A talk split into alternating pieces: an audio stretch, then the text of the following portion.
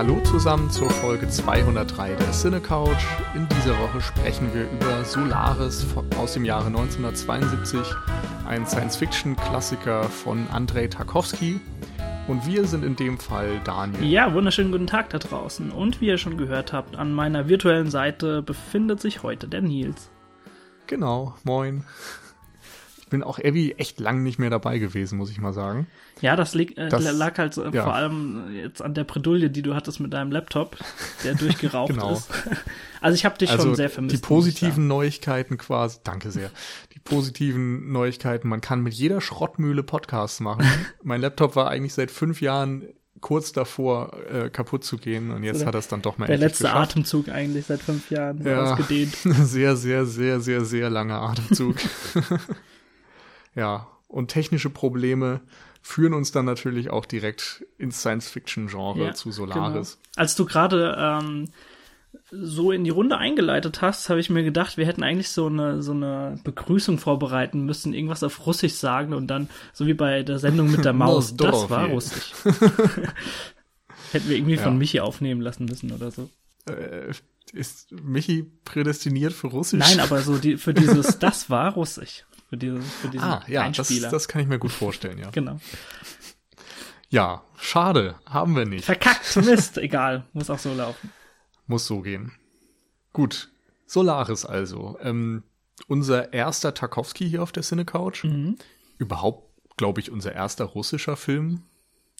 Boah, du, da will ich mich nicht so aus dem Fenster legen, das einfach. aber ich glaube auch, ja ich setze drauf, dass niemand Lust hat, unsere ganze, äh, unseren Backkatalog durchzuwühlen, ja. ob da was Russisches dabei ist. Also es ist die Nummer eins.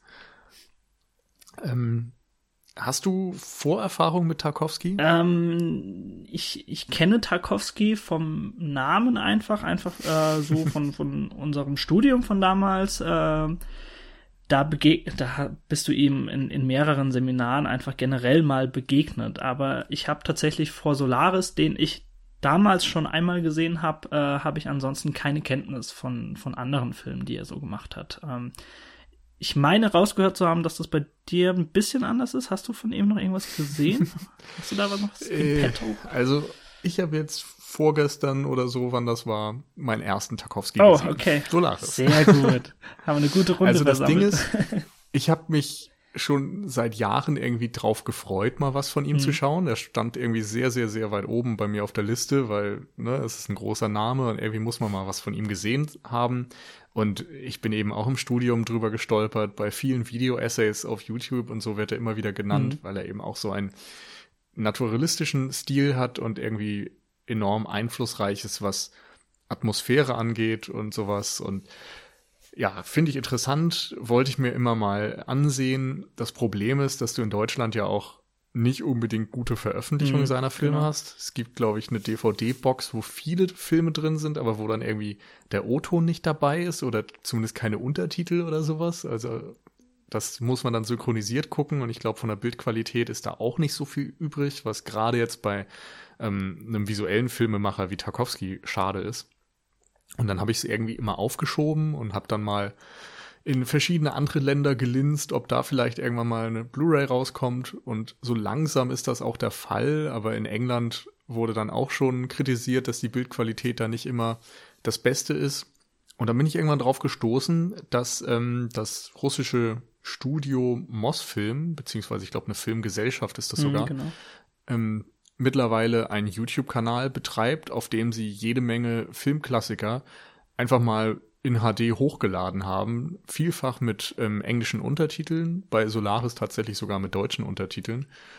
Und ähm, ja, man kann die einfach gratis schauen. Ähm, ich glaube, das ist ein werbefinanziertes Angebot in der Theorie. Bei mir auf der PlayStation war es tatsächlich ohne Unterbrechung. Ich weiß nicht, ob das so geplant war, aber naja, nehme ich mal mit. Und ja, genau, ich bin auf dieses Angebot eben vor ein paar Monaten, glaube ich, schon gestoßen, habe das irgendwie auch schon bei Twitter und so weiter geteilt und ähm, seitdem steht das irgendwie bei mir an und äh, das Problem ist, dass teilweise die Untertitel ein bisschen versetzt sind und man muss sie dann eigentlich irgendwie nachkorrigieren und auf YouTube selbst geht das ja dann nicht so gut und äh, dann hatte ich die Arbeit eigentlich schon fertig und hatte mir die Untertiteldatei auf dem Rechner gespeichert und dann ist mein Rechner abgeraucht. Oh Mann.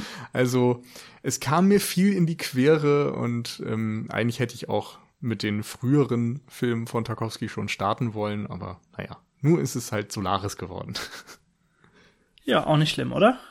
Ähm, nee. haben wir nee, wenigstens mit einem Klassiker angefangen von ihm Ja. und ähm, Wobei, ich glaube, er hat fast nur Klassiker, oder? Ja, also ich, zumindest so in So den in Kreisen, Abstufung. die, mit denen ich zu tun hatte, auch die Freunde, die sich äh, auch mal für abseitig äh, vom Hollywood-Mainstream-Genre sich für Film interessiert haben, da ist zumindest dann doch immer Solaris so als einziger Film gefallen, wenn, wenn mal Tarkovsky in die Runde gerufen wurde. Also ich glaube, da haben wir schon einen sehr prägnanten Film erwischt von ihm. Ja. Also ich hätte noch gedacht, dass Stalker vielleicht Mm, noch genau. ein bisschen bekannter ist und ja, die anderen Filme haben zumindest einen sehr hohen Stellenwert. Ob sie jetzt so in der Breite Ich bekannt glaube, sind, Stalker war sogar, den hat er danach gemacht, ne? Ich glaube, Ende 70er, Ja, Anfang 80er, Ende 70er. irgendwie so. Ich glaube, ja, 79 habe ich im Kopf. Ja, Keine das Ahnung, kann, ob das stimmt. hinhauen. Gut, ähm, heute geht's aber um Solaris, nicht um Stalker und äh, um da ein bisschen, ja, das Ganze zu unterfüttern, sage ich jetzt vielleicht ein bisschen was ganz kurz zur, zur Handlung. Und zwar ist äh, Solaris tatsächlich eine Verfilmung äh, des Romans vom polnischen Autor Stanislaw Lem.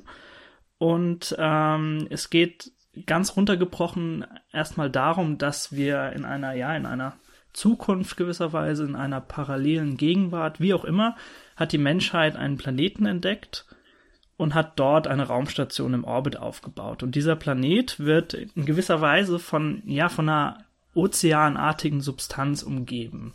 Und die scheint in irgendeiner Form ein, eine Intelligenz zu besitzen. Und das Ziel dieser Crew auf diesem, auf dieser Station ist es nun, ja, in gewisser Weise Kontakt mit dieser Art, mit diesem Wesen, mit diesem Lebewesen aufzunehmen. Und äh, nun ist dort scheinbar einiges schiefgegangen, auch in der Vergangenheit.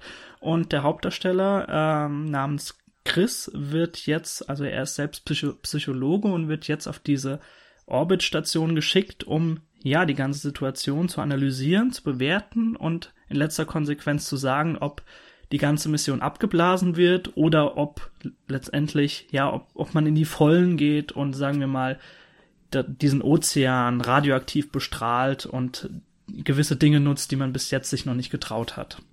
Und ähm, genau, das, das soll es jetzt auch erstmal zum Inhalt gewesen sein. Den Rest, äh, da kommen wir sicher gleich drauf zu sprechen, wenn wir dann ein bisschen au Detail einsteigen, würde ich sagen. Okay. Ja, also der Einstieg ist ja auch einerseits sehr spannend, ähm, andererseits auch irgendwie losgelöst von der späteren Handlung des Films. Würdest du da mitgehen? Ähm, also du sprichst auf die, wahrscheinlich auf die Exposition an, die tatsächlich dann Genau, auf also der alles, Erde was auf spielt. der- ne? Genau, ähm, richtig. Da habe ich interessanterweise auch gelesen, dass die im Roman gar nicht vorkommt. Also da geht es tatsächlich direkt mit der Orbitstation los und ähm, Tarkovsky wollte aber unbedingt diese ja schon sehr ausladende Exposition an den Anfang setzen, um auch ja in gewisser Weise diesen Kontrast zu zeigen. Also ähm, was wir am, am Anfang konkret gezeigt bekommen, ist wirklich, wie Chris sich äh, ja in der Nähe des elterlichen Anwesens befindet und sich ja im Grunde bei seinen Eltern verabschiedet. Wir lernen so langsam kennen, dass dort ein Freund der Familie ist, der vor längerer Zeit auf dieser Station war und dort auch gewisse seltsame Dinge miterlebt hat und ähm, ja von damals eben auch ein Video dabei hat, als er ähm, befragt wurde von von äh, von der Regierung und das zeigt er ihnen dann. Und äh, Chris kann sich davon dann ein bisschen schon ein Bild machen. Und ähm, die Exposition ist doch schon sehr sehr lange eigentlich. Ich hätte sie nicht so lange gebraucht und doch schon fast langatmig. Ähm, ja, aber sei es drum. Also Andrei Tarkovsky hat sich das unbedingt so gewünscht und hat das dann letztendlich auch so umgesetzt. Und da ähm, kommen natürlich auch dann so Faktoren, du hast es schon angesprochen, dass er, ja, äh, was Tarkovskys Stärken sind, also wir sehen sehr, sehr naturalistische und schöne Aufnahmen am Anfang, die das nochmal eben dann auch zusätzlich kontrastieren, wenn er sich auf dieser karglosen äh, Orbitstation befindet, ähm, auf der wir eigentlich nur noch weiß in weiß und grau sehen. Hm. Ähm, ganz interessant finde ich, dass er ja auch während der Exposition schon so einen Kontrast irgendwie zwischen Natur und Technik aufbaut. Mhm. Da gibt's diese extrem lange Autofahrt in der Stadt, die auch immer mehr Geräusche ähm, nutzt und so, so einen Lärmpegel aufbaut, der immer stärker anschwillt. Und währenddessen siehst du Verkehrsaufnahmen, Großstadt, irgendwie ja, so, so ein bisschen vielleicht das negative äh, oder ein, einen negativen Blick auf Modernisierung, mhm. würde ich jetzt rein interpretieren. Ähm, und das Ganze wird ja auch ganz stark mit einem harten Schnitt beendet. Und wir sind wieder in dieser ja, Idylle im Grunde beim Elternhaus. Genau, ja.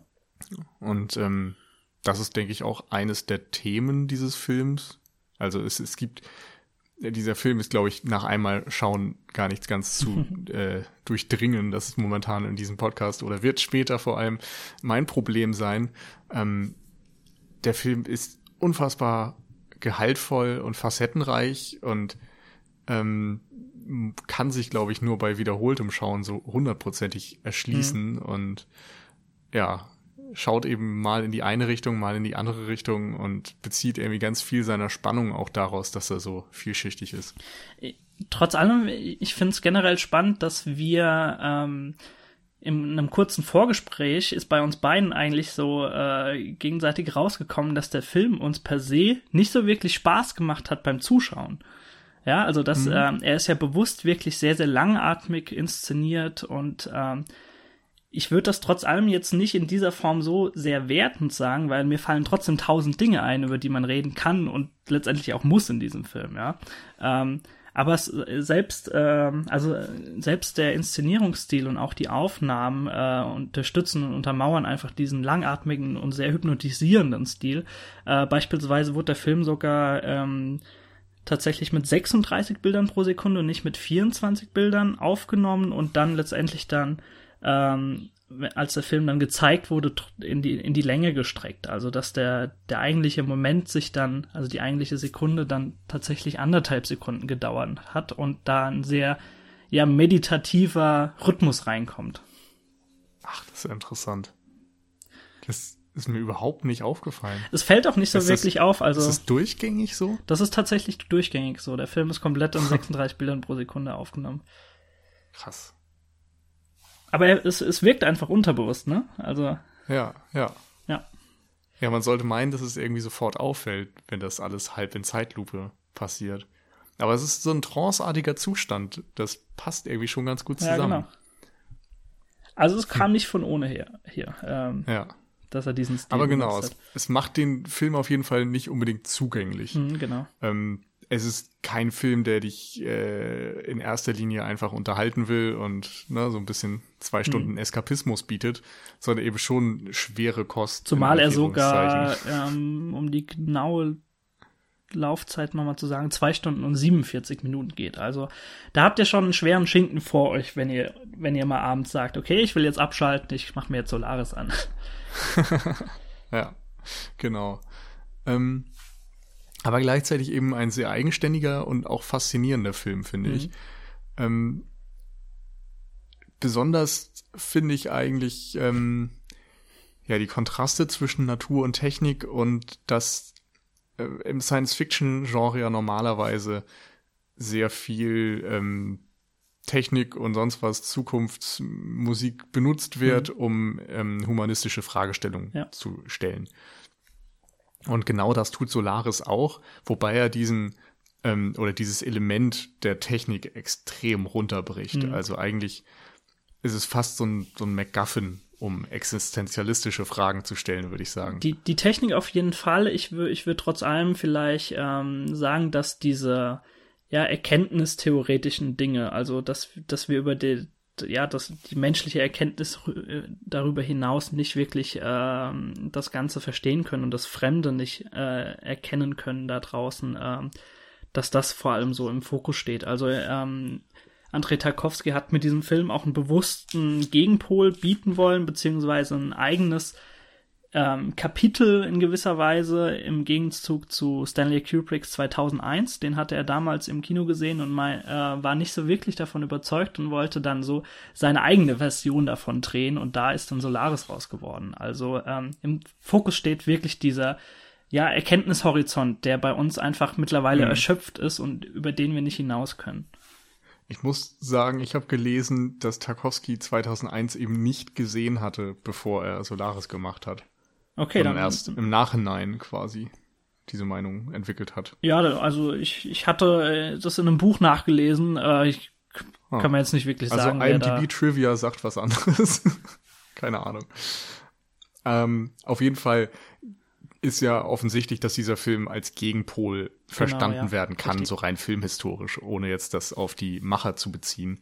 Ähm, das eine eben das große westliche Werk in dieser Richtung, das andere das große Ding aus dem ja, östlicheren Kulturkreis Mhm. von den Russen. Ähm, und ganz schön ist tatsächlich, dass ja auch 2001, wie du sagtest, davon handelt, dass ähm, die Menschen irgendwie diese nächste Entwicklungsstufe gehen und irgendwie den, den Horizont erweitern. Und dort wird auch schon deutlich, dass sie nicht unbedingt gut gerüstet sind Hm. für diese Aufgaben. Das äh, ähm, wird ja immer wieder mit dieser Kugelschreiber-Sequenz gezeigt, die einfach ähm, symbolisiert, dass die Werkzeuge, die auf der Erde im Hier und Jetzt funktionieren, in diesem neuen Lebensraum, der neuen Umgebung nicht mehr funktionieren. nutzlos und bedeutungslos werden in gewisser Weise. Genau. Und bei Solaris ist es ja auch so, dass die Menschen vor einer Entdeckung stehen, die sie überhaupt nicht durchdringen können und mit der sie irgendwie, ja, erstmal lernen müssen, umzugehen. Weil das etwas so gänzlich Unerwartetes und Neues ist, dass erstmal auf der Erde niemand ähm, diese Theorien der Wissenschaftler glaubt, was dort Hm. vor sich gehen könnte und, und diese Geschichten, dass man dort einen lebensgroßen Mann in Wolkenform oder so gesehen hätte, dass das irgendwie nicht sein kann und ja, man sich so sehr auf die ähm, irdische Realität versteht Hm, und genau. ähm, alles Übernatürliche erstmal ablehnt. Ähm, wenn wir jetzt ganz kurz nochmal abschließend bei dieser Exposition am Anfang äh, nochmal kurz drüber reden. Äh, ich würde gerne deine Meinung mal wissen, ob du das äh, nützlich fandest, dass dieser, dass dieser Freund der Familie, der sich schon mal damals auf dem, auf dieser Station befand, dieses Video zeigt, in dem er verhört wurde und äh, ja, diese sehr seltsamen äh, Dinge, die ihm da geschehen sind, äh, dort schildert und du das quasi mit Chris das erste Mal so erfährst und so auch auf, mit dem Erkenntnis, also dein Erkenntnisstand wächst genauso wie der des, äh, des Protagonisten. Ähm, fandest du das so gut oder hättest du dir vielleicht eher gewünscht, dass du mit noch weniger Vorkenntnis dort anlangst?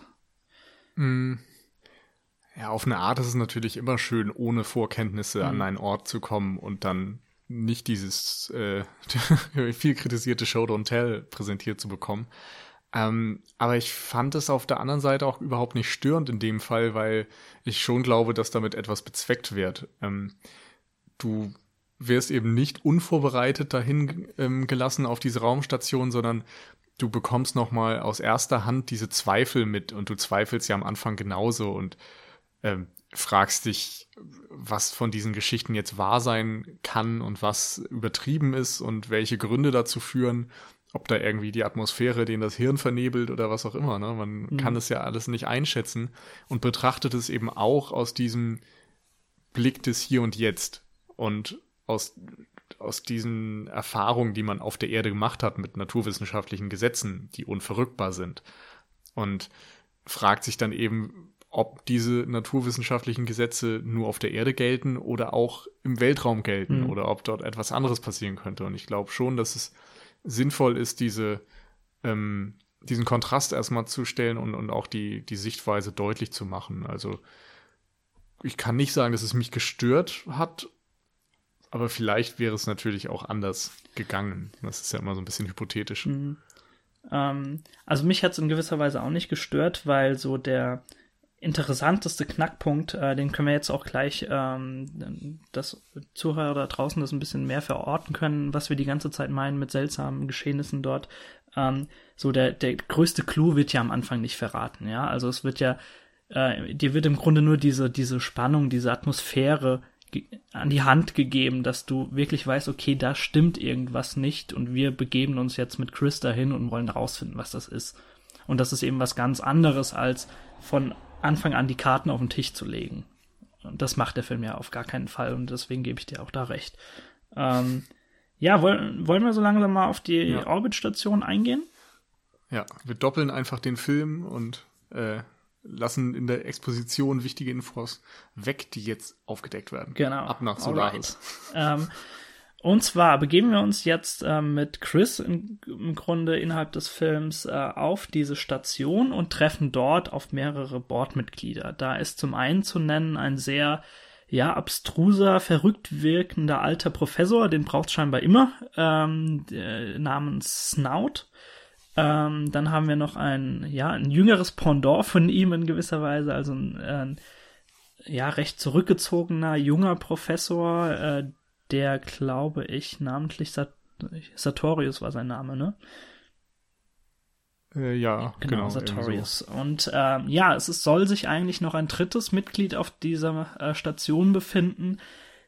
Die kann er allerdings nicht aufspüren und äh, das ist tatsächlich auch der einzige, den er davor gekannt hat und was ein guter Freund von ihm ist und ähm, von dem er dann auch ein Video findet, äh, in dem er sagt, dass er sich umgebracht hat. Und ähm, Chris findet sehr, sehr schnell raus, warum diese Personen sich unfassbar seltsam benehmen auf dieser Station.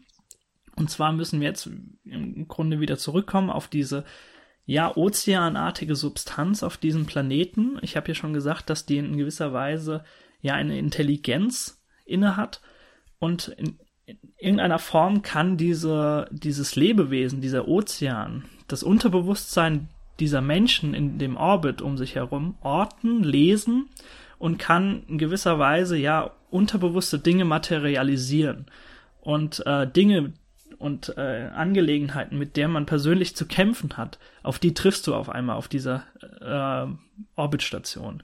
Und äh, so kommt es eben, dass Chris seine verstorbene Frau dort sieht, die äh, auftaucht bei ihm am Bett und äh, die sich tatsächlich vor mehreren Jahren wegen ihm umgebracht hat, weil, äh, wenn ich es richtig verstanden habe, hat er sie verlassen, glaube ich, oder so, ne? Ja, genau. Also sie hatten sich grundsätzlich schon auseinandergelebt, ja. aber er hat dann den Schritt gemacht, seine Sachen zu packen und zu gehen. Und hatte, also das können wir im Grunde auch schon so erzählen, er hatte ähm, etwas Giftiges als Wissenschaftler im Kühlschrank gelassen und ähm, war sich dessen auch bewusst, aber äh, wollte sich quasi nicht die Blöße geben, zu ihr zurückzugehen und das Gift da rauszuholen, die Sachen, die er noch vergessen hatte. Und hat dann zu lang gewartet und in der Zwischenzeit hat sie sich dann absichtlich das Leben genommen. Genau. Ja, und jetzt tr trifft er eben wieder auf seine Frau und ähm, ist natürlich auf einmal erstmal perplex. Und ähm, der Kniff, der da tatsächlich noch dazu kommt, ist, dass, ähm, dass diese Personen, die innerhalb des Films, glaube Gäste genannt werden, ähm, so äh, materialisiert werden, dass die anderen Crewmitglieder sie auch sehen. Also äh, sie, sie haben einfach mit mehreren, Fak also das finde ich einen unfa unfassbar interessanten Faktor, dass die Bordmitglieder mit, mit diesen weltlichen, materialisierten Unterbewusstsein zu kämpfen haben und sich deswegen nicht auf das Wesentliche konzentrieren können. Und das spiegelt ja auch wieder schon äh, so die, den Grundkern des Films wieder, den wir schon am Anfang wiedergegeben haben. Also dass wir nicht über unseren Erkenntnishorizont herauskommen, äh, weil wir uns immer mit uns selbst persönlich abgeben und nur uns kennen und die, die, die Welt kennen. Und ähm, ja, das hindert uns eben daran. Das ist sehr, sehr schön dort eben ja visualisiert in dem Sinne. Hm, stimmt. Die Frau, die, äh, die dort auftaucht, ich, ich glaube, sie, wie war ihr Name? Harry oder so? Harry? Harry. Genau, ja. auf Russisch äh, dann ausgesprochen letztendlich. Ähm, ähm, der Knackpunkt, warum de dem polnischen Autor, der das Buch geschrieben hat, übrigens, äh, das Drehbuch nicht gefallen ist, ist, äh, ist folgender, und zwar, dass ähm, von diesem erkenntnistheoretischen Grundgedanken abgewichen wurde und der Film in gewisser Weise ja in Melo ein Familienmelodram gepackt wurde, das ja in letzter Konsequenz so moralische Interessen verfolgt. Also, äh, dass wir dass ein sehr, sehr großer Fokus einfach auf ihm und seiner Frau liegt und ähm, ja, das andere so ein bisschen verloren geht in dieser Situation. Ähm, ich kann dazu jetzt schwierig was sagen, weil ich natürlich den Roman nicht gelesen habe, aber äh, dass er eben mit, mit diesem Drehbuch nicht zufrieden ist, sagt zumindest viel darüber aus, dass es scheinbar im, im dass der Fokus im Buch ein anderer war. Ja. Ja, ich glaube, also ist auch wieder gefährliches Halbwissen, aber ich meine, dass Stanislav Lem eigentlich auch ein sehr technischer Autor war, also er sich mhm. sehr stark mit technischem Fortschritt ähm, beschäftigt hat. Ich weiß gar nicht, ob von ihm auch diese Robotergesetze waren oder ob das Boah, du, Asimov mich jetzt war. Was. Aber ja, er gehört, glaube ich, zumindest so in diese Riege, die mhm. sehr mhm. stark mit, ähm, äh, ich sag mal, realistischer Science Fiction zu tun hatten. Wie gesagt, Halbwissen. Wenn ihr es besser wisst, korrigiert uns bitte gerne. ähm, ja, genau, aber es, es ist eben für ähm, Tarkovsky gar nicht so interessant, was dort technisch möglich ist oder auch gerade, mhm. wenn man es in Bezug setzt zu der Exposition, dann hatte ich das Gefühl, es geht eigentlich schon um die Menschheit und um den Fortschritt, der da warten könnte und die, die Diskrepanz zwischen der Erde und diesem anderen Planeten. Mhm. Und das ähm, stellt sich ja dann als eigentlich falsch heraus und es äh, wechselt den Kosmos völlig und den Blick und mhm. ähm, ähm, im Grunde geht es dann so ein bisschen auch um, um, um die Liebe zwischen den beiden als moralische Instanz so ein bisschen auch und ähm, ja und auch irgendwie um ja so ein ich weiß gar nicht äh, ja so Existenzialismus eben mhm. also was macht uns als Menschen aus und ähm, wie gehen wir irgendwie mit unseren Erinnerungen und, und unserer Vergangenheit um und äh, eben auch alleine Harrys Perspektive ist ja sehr spannend als ich weiß gar nicht, wie man es nennen soll, eine Kopie vielleicht eines Menschen. Mhm. Ähm, diese typische Klon-Fragestellung auch irgendwie. Ja. Ähm, ne, was macht einen aus? Ist sie individuell? Ist sie, lebt sie? Ist sie ein Mensch? Also die Crew hinterfragt ja auch oder sagt ihr ganz offen, dass sie kein Mensch ist und dass sie eben äh, nicht, nicht den Wert eines Lebewesens besitzt. Aber genau das ist ja die Frage. Also, sie kann ja offensichtlich denken, sie hat Emotionen, sie nimmt sich sogar später oder versucht sich das Leben zu nehmen mit diesem flüssigen Sauerstoff. Und da stecken irgendwie ganz viele sehr menschliche Dinge mhm. drin, die für, also die, die, die überall passieren könnte. Also man könnte sie auch thematisieren in einem anderen Film und müsste gar nicht Bezug nehmen auf irgendwelche merkwürdigen metaphysischen Konstrukte mhm. und äh, neue Gesetze eines äh, fremden Planeten und sowas. Ähm, ich glaube, ihren in, in dem Sinne ersten äh, Tötungsversuch, also du hast ja gerade äh, das flüssigen Sauerstoff angesprochen, ähm, ich glaube, sie bringt sich auch um auf dieser Station, weil sie rausfindet, dass sie eben kein Mensch ist. Ich glaube, so war das ungefähr. Und mhm. ähm, in diesem Moment lernen wir äh, daraus, dass diese Gäste trotz allem immer wieder kommen. Also es gibt ein sehr, ja, für die Board-Mitglieder ist es ein sehr schrecklicher Anblick eigentlich, dass, dass also es ist nicht einfach so, dass, dass die Person auf einmal wieder auftaucht, sondern wenn, wenn die wenn der tote Klon da in gewisser Weise oder materialisierte Substanz dort liegt, dann ja bildet die sich wieder zurück und fängt auf einmal wieder an zu atmen, was hm. ähm, kein schöner Anblick ist auf jeden Fall. Und, ja, wobei ähm, der erste Klon ja erstmal mit der Rakete weggeschossen wird, ne, genau, wird ne? weil er einfach verdammt große Angst hat, was da gerade ja. vor sich geht. Also das ist auch zu einem Zeitpunkt, da hat ja die, ja, die Crew mit ihm noch nicht wirklich über das ganze Thema gesprochen. Er geht dann auch später ja. zu Snout und sagt, was auch sehr merkwürdig ist, oder? Das ist also, auf jeden Fall sehr merkwürdig, ich mein, aber er gibt auch eine Argumentation. Handlung muss man ja nicht hinterfragen, aber ja, es ist, da dachte ich schon, die, die handeln nicht unbedingt klug. Das stimmt auf jeden Fall, aber er gibt zumindest ein, ein, dafür eine Argumentation ab, äh, indem er sagt, also äh, dieser, dieser ältere verrückte Professor namens Snout, dass ähm, wenn Chris zu ihm sagt, warum haben sie mich nicht vorgewarnt, dann sagt er einfach nur, sie hätten mir eh nicht geglaubt, sie müssen das erleben. Mhm. Ja, das ja. ist so der Faktor dabei. Und das ist natürlich auch wieder ein interessanter Rückgriff, äh, wenn wir an das Video denken, was du auch vorhin gefragt hattest, wie man das wahrnimmt. Mhm. Und diese Skepsis äh, ist ja letztendlich dann genau das, was Snout ihm entgegenbringt. Genau, ja, richtig. Ich denke mir nur, dass es vielleicht trotzdem hilfreich gewesen wäre, das mal gehört zu haben, um das dann in dem Moment, wo man es erlebt, einordnen zu können. Mhm, das stimmt. Aber naja. Ähm, du hast ähm, schon gesagt, dass so der, der Grundgedanke sich äh, dahin dann formt, dass so ein gewisser Existenzialismus hinterfragt wird und äh, was uns als Mensch eigentlich ausmacht. Ich finde es unfassbar, also de, ähm, der Film kommt zu einem gewissen Punkt, äh, wo er für mich am interessantesten war, wenn die, wenn die Crew aufeinander getroffen ist, äh, zusammen auch mit Harry dann, die sich auch in diesem Raum befand und da ja sehr sehr grundlegende Gespräche stattgefunden haben. Also wir, wir lernen so langsam kennen, dass diese Besatzung tatsächlich ihr komplettes kulturelles Gut mit auf diese Station genommen hat. Ja? Also wir sehen an allen Ecken in dieser Bücherei, sehen wir Gemälde, wir sehen alles vollgestopft mit Büchern, die uns als Mensch und das Wissen, was wir haben, als Mensch ausmachen. Und du hast zu jedem Zeitpunkt so das Gefühl, dass sie das mitgeschleppt haben auf diese Station, dieses ganze menschliche Wissen als Schutz vor der Leere des Raums und auch vor der Einsamkeit.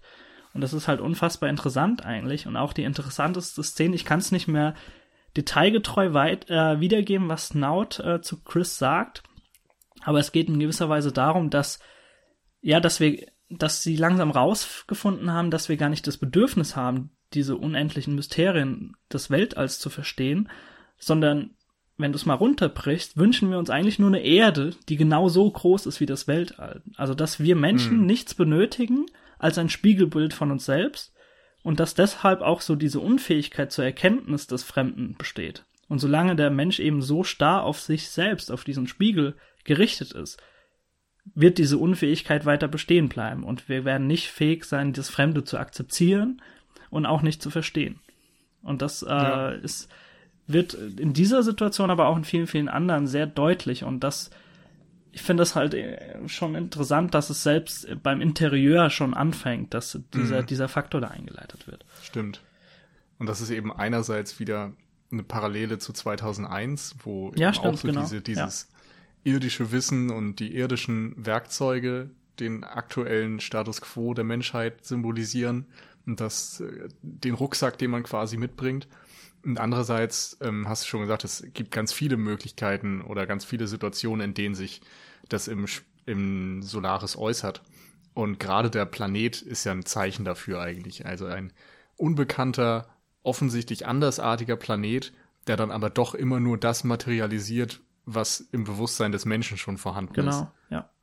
Ganz interessant finde ich an der Stelle auch noch, dass ähm, Ex Machina von, wie heißt der, Alex Garland? Äh, ja, ja, ist ja. Der, äh, der, im, so im Nachhinein erinnert mich, oder habe ich das Gefühl, es gibt da gewisse Parallelen bei den beiden Filmen, weil auch dort Gemälde sehr präsent sind, die so etwas über ähm, das menschliche Bewusstsein vielleicht aussagen.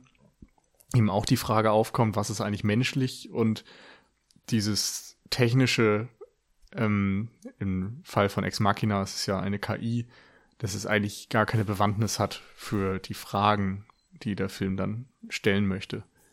Und dort ist auch so, dass die Menschen eigentlich der KI äh, so menschliches Denken und so weiter unterstellen. Also es wird alles sehr stark aus so einer ego, ja, egozentrischen Sicht irgendwie mhm. gedacht und man, man ähm, schaut wenig von außen drauf und das ist dann auch die menschliche Schwäche irgendwo. Also keine Ahnung, fiel mir nur gerade so auf, dass es da gewisse Parallelen geben also könnte. Also du, ich kann mir echt vorstellen, dass äh, ich, ich meine, das Science-Fiction-Genre ist breit gefächert. Äh, Alex, Gar Alex Garland wird da sicherlich auch seine Favoriten haben und da ein bisschen Geficht haben, was, was so die ja, die Standardsituation und so weiter angeht. Also ich kann mir gut vorstellen, dass er da äh, sich zumindest hat inspirieren lassen. Ähm, du hast jetzt neben Ex Machina auch äh, schon 2001 angesprochen, was ja auch ein visuell sehr beeindruckender und interessanter Film ist. Ähm, deswegen würde ich einfach mal ganz kurz äh, auch auf visuelle Dinge eingehen, die, äh, die Andrei Tarkovsky hier beispielsweise in seinem Film integriert.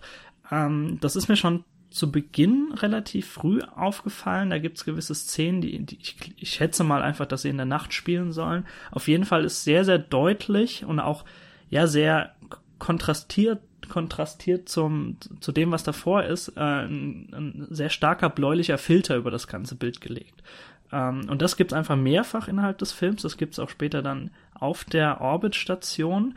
Und zwar wird da oftmals auch einfach, weil der Film von sehr, sehr vielen Kontrasten erzählt und äh, visuell damit auch umgeht, ähm, wird oftmals einfach zwischen einem sehr bläulichen, auch sehr warmen roten Filter dann wiederum hin und her geswitcht. Also wir haben einige Szenen, in denen seine Frau dann tatsächlich auftaucht und die nächste Szene ist auf einmal sehr, sehr, in sehr, sehr warmes Licht getaucht. Und äh, das, ja, das zeigt einem auch einfach so die, die, die Gemütslage in gewisser Weise, wenn er wieder auf seine Frau trifft, die er eigentlich seit Jahren verloren mhm. hat.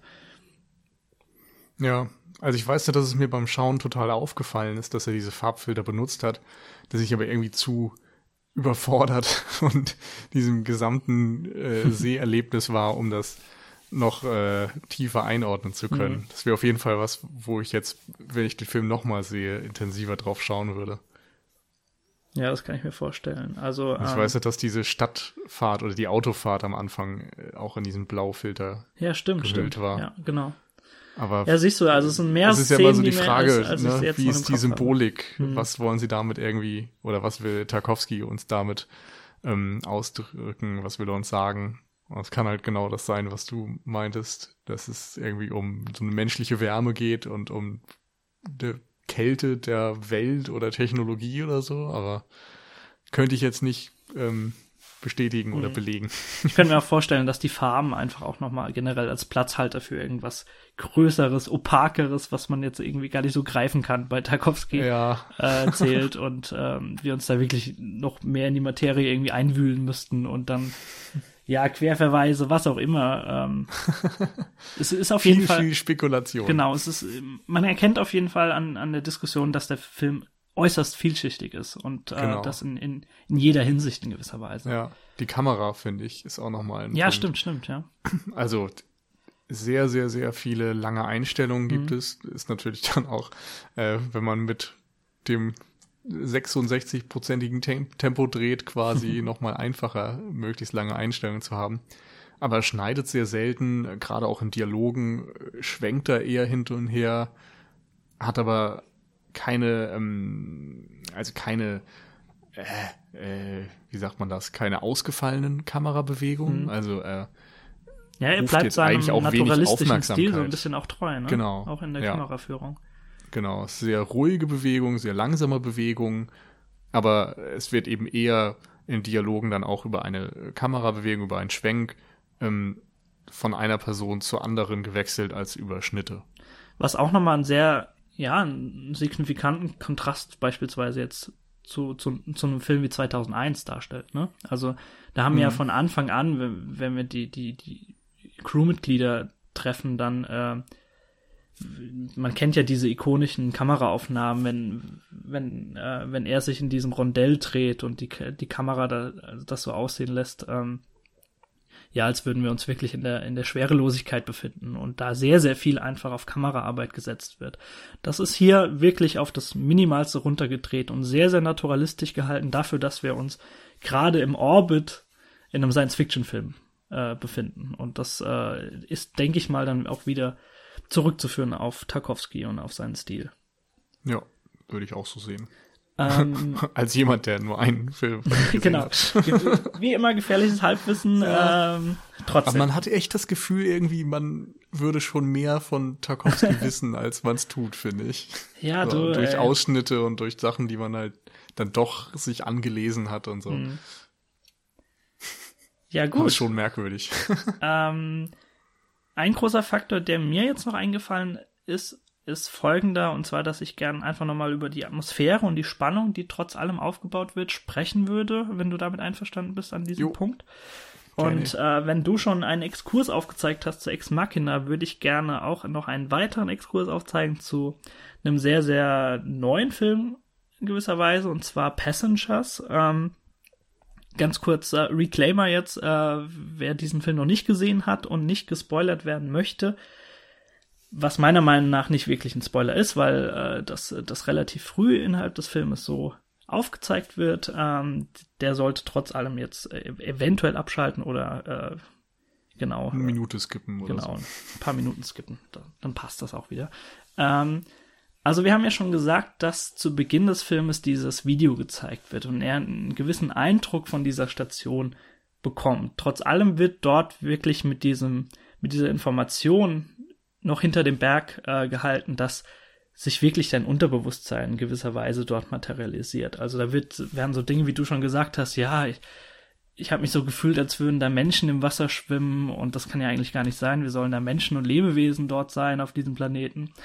Aber tatsächlich erst, wenn wir uns auf dieser Station befinden, merken wir wirklich, was so dieser, ja, dieser Angstauslöser war bei der Crew und warum alles gerade schief geht und äh, diese Mission nicht vorankommt. Und ähm, ich finde, dass das einfach sehr, sehr spannend umgesetzt wird und wir wirklich mit dem Erkenntnisstand von Chris dort ankommen und das auch alles mit ihm so erleben und auch erleben, wie seltsam beispielsweise die Crewmitglieder sind und so nach und nach Stückchen für Stückchen erfahren, warum. Ähm, um den Exkurs jetzt zu, zu schlagen zu Passengers, ähm, Hauptdarsteller sind ja Chris Pratt und Jennifer Lawrence. Und mhm. zwar ist der Film, handhabt der Film das so, dass, äh, also ganz kurz äh, zum Inhalt ein bisschen was wiederzugeben, das ist ein Kolonieschiff, die sind auf dem Weg zu einer äh, potenziellen Kolonie. Und das Problem ist, dass es irgendeinen Schaden gibt und Chris Pratt, ich glaube, 70 oder 80 Jahre zu früh aufwacht und auch nicht mehr zu, zurück in diesen Kybernetikschlaf kommt. Also er faktisch weiß, er wird auf diesem Kolonieschiff sterben. Und er hat dann quasi ja, mit seinem Gewissen zu kämpfen. Ob er in der Einsamkeit sterben möchte oder ob er eine weitere Person dazu verdammt, mit ihm zu sterben, er allerdings aber dann vielleicht nicht mehr so einsam ist. Also ein, ein richtig heftiger Gewissenskonflikt kommt dort auf und äh, viel mehr möchte ich jetzt erst äh, zu, zum Inhalt eigentlich gar nicht sagen. Und zwar würde ich viel lieber auf ein, auf ein Video äh, eingehen. Das können wir auch später verlinken. Und zwar ein sehr, sehr schöner YouTube-Channel, den wir, glaube auch sogar mehrfach schon in anderen Podcasts mhm. von uns und in anderen Folgen erwähnt haben. Und zwar Nerdwriter heißt der gute Mann. Ähm, der hat ein Video zu Passengers rausgebracht. Und da ging es darum, dass er den, dass er Idee umgesetzt hat, die irgendein Podcaster, glaube ich, ihm äh, gegeben hat in irgendeinem Moment. Und zwar, was wäre denn, wenn man gewisse Sequenzen von Passengers umdrehen würde und sagt, okay, wir zeigen jetzt nicht am Anfang 35 Minuten, wie Chris Pratt so langsam verwahrlost und sein ja Gewissen immer mehr mit seinem Gewissen zu kämpfen hat und sagt, okay, ich wecke dann Jennifer Lawrence und dann wachen wir mit Jennifer Lawrence auf. Was wäre denn, wenn wir an dem Punkt ansetzen, wenn Jennifer Lawrence wach wird, auf dieser Station herumwandert und dann auf einen Chris Pratt trifft, den wir selbst noch nicht kennen? Und er zeigt das in, in einer relativ kurzen Sequenz dann in seinem Video auf. Er hat das einfach so umgeschnitten. Und das ist unfassbar interessant, wie plötzlich diese Atmosphäre umschwingt. Also du, du triffst mit Jennifer Lawrence, du hast dann in gewisser Weise wie jetzt hier in Solaris den Erkenntnisstand deines Protagonisten oder in diesem Fall dann deiner Protagonistin und triffst dann mit ihr auf Chris Pratt. Und du kannst ihn von Anfang an nicht einschätzen, obwohl die Szene die allerselbe ist, nur dass du den, äh, die Vorkenntnis davor nicht hast. Und das ist unfassbar beeindruckend, wie ein kleiner Schnitt weg vom Hollywood Mainstream-Genre da die Atmosphäre spannender machen kann. Und das ist so ein Faktor, der Solaris einfach viel, viel besser macht. Und ähm, das wollte ich einfach nochmal äh, visualisiert damit ausdrücken. Also wir, wir kommen wirklich mit Chris dort auf dieser Station an und wissen überhaupt gar nicht, was da los ist. Und das ist unfassbar wichtig, dass wir diese Vorkenntnisse nicht haben und dass diese Spannung und diese Atmosphäre überhaupt aufkommt. Und Atmosphäre ist meiner Meinung nach wichtig in diesem Film, weil, wie wir schon gesagt haben, er sehr langatmig ist und du irgendwas an die Hand brauchst. Hm. Zumindest ging es mir so. Ja, also kann ich nachvollziehen. Ähm, für mich ist der Film vom Plot her halt einfach gar nicht so äh, wichtig. Mhm. Also bei Passengers klingt es ja so, als wäre der Plot irgendwie schon sehr wichtig. Das stimmt, ja. Also die Handlung im da, Fokus. Da passiert auch noch sehr, sehr viel, was jetzt nicht ja. von Belang ist für unsere Situation, aber ich, du hast auch das Video gesehen, von dem ich gesprochen hatte, ne? Ja, genau. Hm? Ich habe den Film nicht gesehen, aber ich habe das Video ja. gesehen. Hast du es besser ähm. gesehen? Obwohl, also das Meckern auf hohem Niveau, ich, ich hatte sehr viel Spaß mit Passengers. Also wer, wer nicht diese es gab ja Trailer, die vermuten lassen haben, dass es ja ein spannender Science-Fiction-Thriller ist mit Monstern und sonst was, also so gruselig, Spannung, Action und so weiter. Das ist auf gar keinen Fall. Wer sich davon loslösen kann, wird sehr, sehr viel Spaß mit Passengers haben. Nur um das nochmal klarzustellen. Okay. Also mich hat er nicht so interessiert, darum habe mhm. ich ihn nicht geschaut und darum habe ich mich dann auch freiwillig von diesem Video spoilern lassen.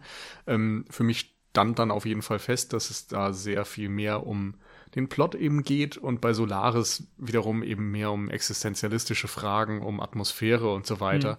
Und insofern habe ich jetzt gerade überlegt, ob es tatsächlich so schlimm gewesen wäre, mehr Vorkenntnisse zu haben, weil ich jetzt auch nicht unbedingt eine Spannung daraus gezogen habe, ohne große Vorkenntnisse auf dieser Station anzukommen. Also weil ich fand's aus meiner Sicht spannend, eben dem Film gesagt. auch nicht um Spannung ging. Also das ist zumindest so mein Eindruck. Der, der hat es ja nicht unbedingt drauf angesetzt mit irgendwelchen mit einem anschwellenden Score, mit bestimmten, nee, das auf gar keinen Fall. äh, was weiß ich, mit, mit filmischen Techniken eben Spannung künstlich zu erzeugen. Aber ich würde trotzdem sagen, dass sobald du auf dieser Station ankommst, dass du schon in eine gewisse Schieflage gerätst, gerätst was deinen Informationsstand mhm. angeht. Ähm, wir haben eine, also wir finden einfach mit Chris eine sehr, sehr verwahrloste Station vor. Überall sind Dinge rausgerissen, es funktioniert eigentlich gar nichts mehr. Also du weißt gar nicht, was, warum da so Tabula Rasa äh, losgelegt hat und was mit den Bordmitgliedern ist und warum die so hm. seltsam ist. Und ja, also ich habe da schon eine gewisse Spannung rausgezogen. Also, dass man da schon mit drin ist und so, das, da stimme ich zu. Hm. Nur, ja. Egal. Aber interessant auf jeden Fall, das nochmal aus dem Blickwinkel zu betrachten. Genau. Ähm, ansonsten, also ich habe jetzt keine großen Punkte mehr. Wir können vielleicht noch zumindest anführen, dass es auch ein Remake gab von Solaris aus dem, lass mich nicht lügen, ich glaube 2002, ich habe es gerade nicht mehr direkt ja, vor mir. Genau. 30 äh, Jahre später, genau, ganz genau. Äh, von Steven Soderbergh in der Hauptrolle vor allem George Clooney zu nennen. Ähm, das ist schon echt lange her, dass ich den Film gesehen habe. Ähm, hm. Trotz allem ich meine mich zu erinnern, dass da nochmals mehr wirklich dieser Faktor auf die Beziehung von George Clooney und seiner Frau gelegt wurde. Also, ähm, Okay. Ich habe nur ich, gehört, dass die ganzen Passagen auf der Erde auch extrem runtergebrochen sein sollen auf irgendwie drei bis fünf Minuten Laufzeit oder so. Äh, ja, genau. Also, also ich kann es ja nicht mehr so wirklich auf sagen. Der Raumstation aber weitergeht.